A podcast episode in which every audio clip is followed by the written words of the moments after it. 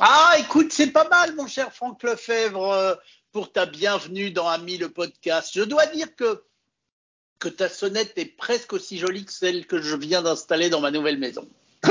Salut Guillaume, tu vas bien? Ouais, super, et toi? Eh ben écoute, je vais très bien et j'ai envie ce matin de te raconter ma vie. Ouais, c'est pas mon genre, mais j'ai envie de te et de raconter aux auditeurs d'Ami le podcast ma vie. Ouais, ouais, tout à fait. Et, je vais râler et, tu vas me répondre à ma râlerie. Ben, j'ai une nouvelle maison depuis quelques mois. Je suis en train de faire des travaux à l'intérieur et j'ai décidé de faire le premier pas dans un sujet qui s'appelle la domotique parce que moi, je rêve d'avoir des stores qui s'ouvrent quand je dis euh, glou ouvre-moi les stores, ou une ampoule qui s'allume quand je dis glou allume-moi mon ampoule, etc. Donc, j'ai commencé mes tout premiers pas dans le monde de la domotique et je veux râler parce que j'adore la domotique, j'adore tout ce qu'on dit qu'on peut faire avec, je trouve ça génial. Mais là où je râle, c'est la configuration. Rien que pour configurer mon ampoule glou j'y ai passé une demi-heure, et pourtant je suis pas trop mauvais, et je me dis que dans ces temps où le futur est juste là et où on en parle d'intelligence artificielle, je dis vive la domotique, mais quand est-ce que les configurations vont se simplifier un petit peu comme les, AirPods d'Apple qui, quand tu les ouvres la première fois, tu les rapproches de ton téléphone, ton téléphone te dit Ah, je vois des, des AirPods, est-ce qu'ils sont à toi? Tu lui dis oui, et hop, voilà, c'est appairé. Quand est-ce qu'on va y arriver, mon cher Franck? Ah, C'est une sacrée bonne question, ça. Et je suis très content qu'on parle de domotique. C'est incroyable, on n'a jamais, je crois qu'on n'a presque jamais parlé de domotique. Euh, je crois bien aussi. c'est génial la domotique. Alors, c'est un sacré sujet qui peut parler à tout le monde, sauf que la domotique, si on regarde l'histoire, euh, ça marche pas. Ça marche pas. Euh, donc c'est un peu péremptoire. Hein, là, je, et bien sûr, on va pas en rester là, mais euh, mais mais ça marche pas. Et euh, j'ai peut-être moi, c'est un sujet qui me passionne depuis longtemps et je sais qu'à chaque fois que j'ai fait une expérience domotique complète, donc brancher une sonnerie, ça va parce que une sonnette, ça va parce que la sonnette, elle est, euh, elle, l'usage est simple. Mais dès, dès que tu es sur des choses plus intrusives dans ta maison, comme euh, dire tiens, je vais gérer un système d'éclairage ou euh, et de chauffage ou, eh ben, on se rend compte que dès que tu as plein d'objets et que tu veux créer des scénarios et des configurations, pour reprendre ton expression tout à l'heure, avec plein d'objets, eh ben ça marche pas parce qu'il y a toujours un truc qui foire, je trouve. Hein. C'est-à-dire ah que bah oui, je suis d'accord avec toi. Quand as un bouton pour allumer la lumière, hein, appuies clic clac et tout, la lumière elle s'allume et s'éteint. Eh ben euh, c'est tout, tout, tout va bien et, et c'est simple et ça marche. Euh, si ton bouton c'est un bouton sans fil, eh ben je crois que jusqu'à très récemment, euh, ça a toujours plus ou moins foiré. C'est-à-dire que si c'est très simple, un bouton, une ampoule, ça marche. Et puis à la limite, le jour où ça marche pas, tu le mets à la poubelle. Et puis, euh, alors que s'il y a quelque chose qui est plus général dans ta maison, euh, ça marche pas. Donc, pourtant, on peut parler des avantages du truc parce que souvent on parle d'automatisation. Moi, je me souviens d'une copine un jour. Euh, j'avais installé il y a fort longtemps, hein, j'en ai toujours d'ailleurs, mais j'avais installé des ampoules Hue, euh, qui sont des, les ampoules Philips. J'en ai une, j'en ai une. Et c'est magnifique, les couleurs sont très belles et tout. Euh. Et donc, euh, et, et j'utilisais à l'époque euh, mon téléphone pour les allumer et les éteindre. Hein. Et euh, je me souviens euh, avec une copine qui regardait ça et qui me dit moi, il faut, moi tu me feras jamais utiliser mon téléphone pour allumer la lumière, un bouton c'est plus pratique. Et c'est plein de bon sens ça.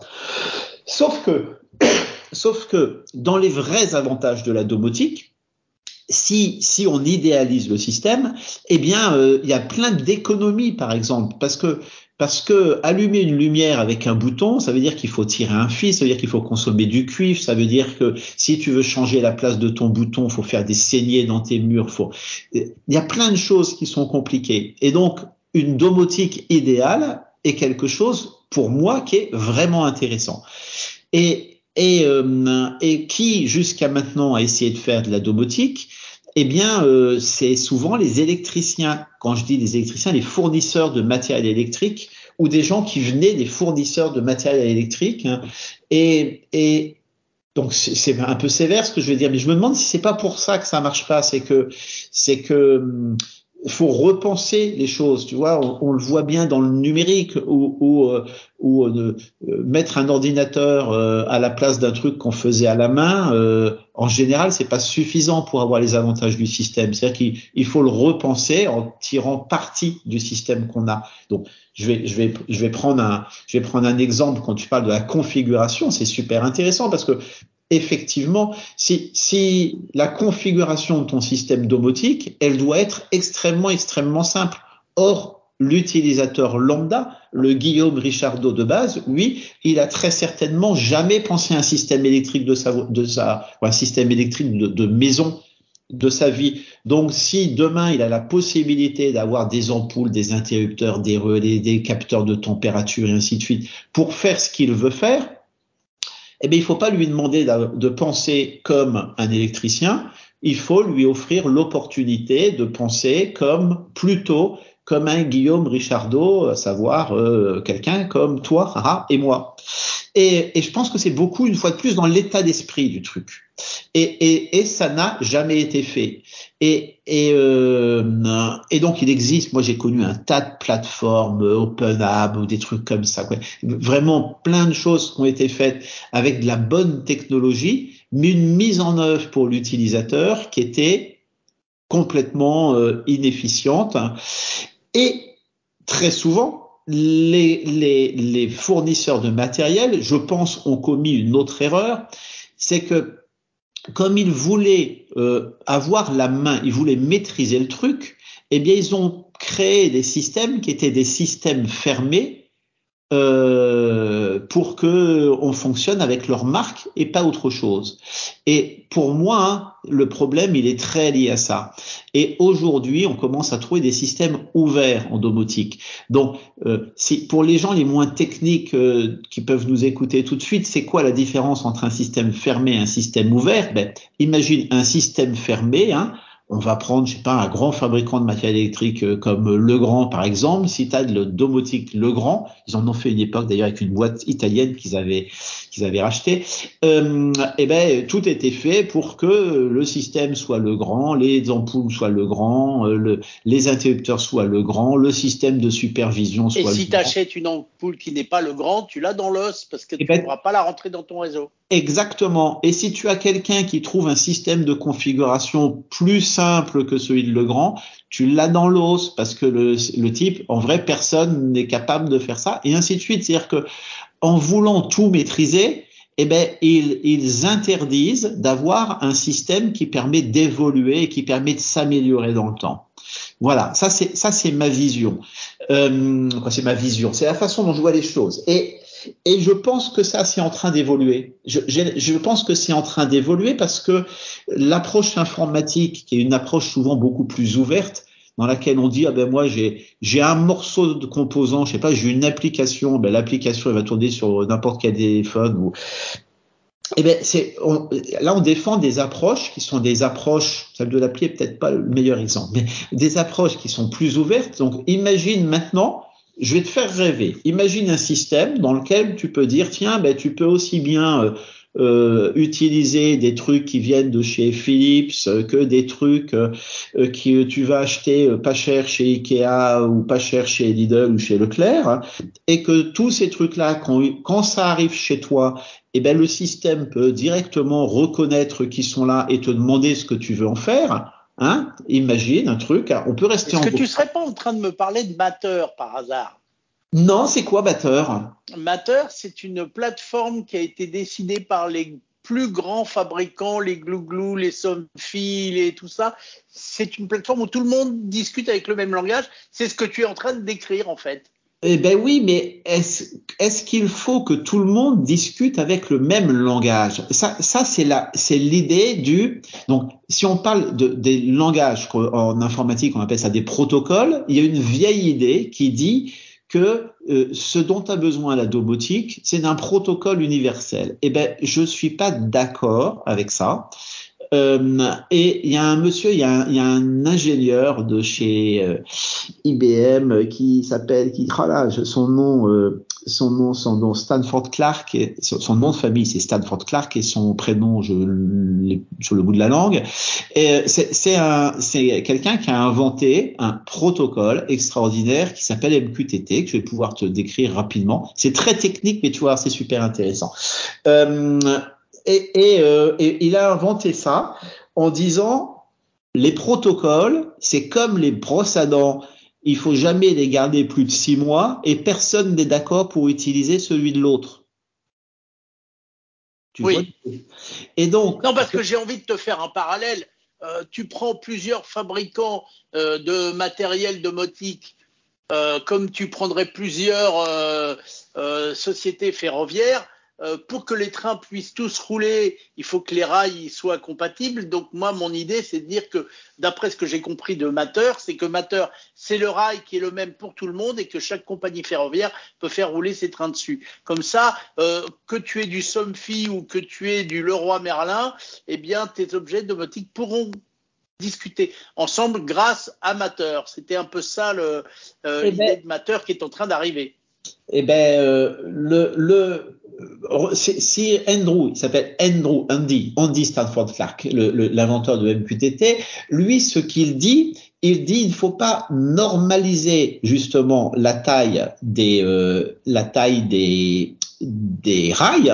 Il faut, rails il faut juste faire en sorte que dans les gares, on puisse facilement passer d'un train à l'autre. C'est-à-dire qu'il se situe beaucoup plus euh, sous, sous l'angle de l'utilisateur, il prend l'angle de vue de l'utilisateur et il se dit moi ce que je veux, c'est pouvoir, c'est non pas avoir être dans un monde dans lequel on va dire ah ben messieurs les fabricants de domotique, vous allez tous adopter la norme machin, mais au contraire, vous allez tous faire en sorte que quelle que soit votre norme, elle soit en mesure de discuter avec les autres normes. Ah oui, ça y est, j'ai compris la philosophie. Et donc, et donc, on a beaucoup, on est beaucoup plus dans l'idée d'un chef d'orchestre qui va pouvoir euh, moduler son orchestre comme il le veut en fonction de ses besoins, et, et, et pas de quelqu'un qui dit tiens, ben ici on va jouer du pipeau, puis tout le monde va jouer du pipeau. Et, et ça, ce sont des choses qui sont en train d'arriver. Donc, c'est encore un peu technique, mais moi, j'ai mis en œuvre euh, récemment euh, dans trois endroits différents à l'origine comme bricolage par curiosité, mais, euh, mais des systèmes qui utilisent complètement MQTT et qui, et qui font que je peux mettre n'importe quoi derrière. Et, et j'avoue que pour la première fois en, je sais pas, euh, quelque chose comme 20 et 30 ans, euh, je suis en face d'un système que je trouve enfin facile à configurer, enfin facile à utiliser et qui en plus ne me mets pas dans l'angoisse pour l'avenir parce que je sais que je ne dépends pas d'un système et que si euh, l'ampoule que j'ai achetée chez Lidl pour 7,60 euros, eh bien, euh, si demain je veux la rendre compatible avec un interrupteur que j'aurais acheté euh, chez chez Philips, chez Philips, exactement, eh bien, je sais que ça marche, ça. Tu, tu vois l'idée? Oui, mais alors attends, moi j'ai une question à te poser parce que ça marche parce que le fabricant de l'ampoule a, a, été obligé de se dire que son ampoule, elle peut euh, fonctionner avec plusieurs systèmes? Non, pas du tout. ça eh, marche, c'est ça que j'ai du mal à comprendre. Eh ben ça marche parce que le parce que le, le petit truc que, que, qui est bricolé euh, et qui est euh, quand tu veux avoir vraiment un nouveau système, eh ben tu mets un petit dongle USB, tu mets une petite clé USB pour le système qui euh, que tu veux intégrer, le nouveau système, et puis globalement ça fonctionne. Et donc si tu dis quand, quand l'interrupteur du, quand on appuie sur l'interrupteur du salon, je veux que ça allume le plafonnier, eh bien, le système dans lequel tu vas dire ça, il se moque complètement de savoir de quelle marque est l'interrupteur du salon et de quelle marque est, le plafonnier du salon. Il s'en moque complètement parce que quand l'interrupteur, euh, quand on appuie sur l'interrupteur, le système fait que il reçoit juste, il dit bonjour, je suis l'interrupteur du salon, on m'a appuyé dessus. Et donc, savoir est-ce que ça a été utilisé avec du Z-Wave, du Zigbee, du Bluetooth, du, euh, ou un, une, une, de ces foultitudes de protocoles qui ont été créés euh, euh, pour, pour essayer de faire la domotique de façon hégémonique, eh ben, on s'en moque complètement parce que toi, l'usager, toi, Guillaume Richardot, quand tu dis, moi, j'ai un problème, et tu l'as dit dès le début, c'est la configuration. Eh ben, il faut arrêter de faire en sorte que la configuration dépende de la technologie sous-jacente. Et dès lors qu'on découpe les deux dans un système ouvert, eh ben, tu as aujourd'hui des systèmes.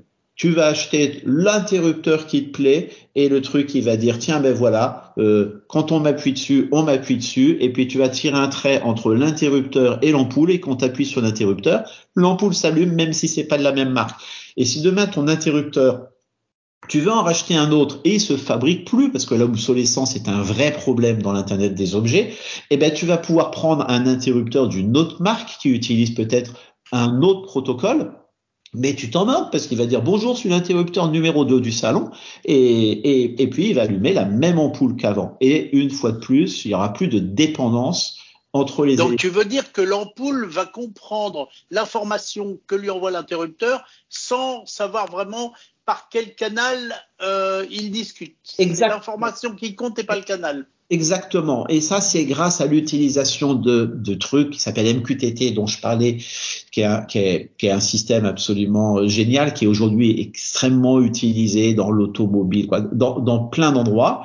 Euh, et, et c'est tout ça, c'est le fruit de la réflexion d'Andy Stanford Clark qui, qui écoute des brosses à dents. Il dit il faut plus dépendre des protocoles et ce qu'il faut, c'est définir juste la façon dont les objets peuvent parler entre eux et interagir sans avoir à se soucier de ce qui se passe. Si si si euh, tu mets un thermostat dans, dans ta dans, dans ton salon, eh ben le thermostat, tu dois te moquer de la marque du truc et du protocole. Toi, Guillaume, tu dois pouvoir dire simplement le, le jour où le thermostat me dit qu'il fait moins de 17 degrés, il faut mettre le chauffage. Et le jour où le thermostat me dit qu'il fait plus de 18 degrés et demi, il faut arrêter le chauffage. Tu, tu vois, c'est drôlement simple. Que la bah, en, fait, en fait, quand je t'écoute, c'est un peu comme aujourd'hui, un interrupteur que tu mets au bout d'un fil et avec une lampe euh, au bout d'une douille, peu importe la marque de l'interrupteur ou de l'ampoule, quand tu fais clic pour envoyer le courant, l'ampoule, elle s'allume. Eh ben, c'est exact, c'est exactement ça. Et donc, je, j'ai la faiblesse de croire que ça, maintenant qu'on commence à avoir des choses qui sont disponibles et qui fonctionnent selon cette logique, mais note que ça, c'est typiquement une logique informatique. Hein. Le développement de l'informatique est pour grande partie, l'explosion de l'informatique est pour grande partie liée au fait que les systèmes informatiques aujourd'hui sont majoritairement ouverts. Chacun s'occupe de son sujet et ce dont on se préoccupe, c'est pas de ce qu'on fait dans notre sujet, mais de la façon dont notre sujet peut collaborer avec les autres sujets de manière à avoir un, ensemble très puissant et cohérent.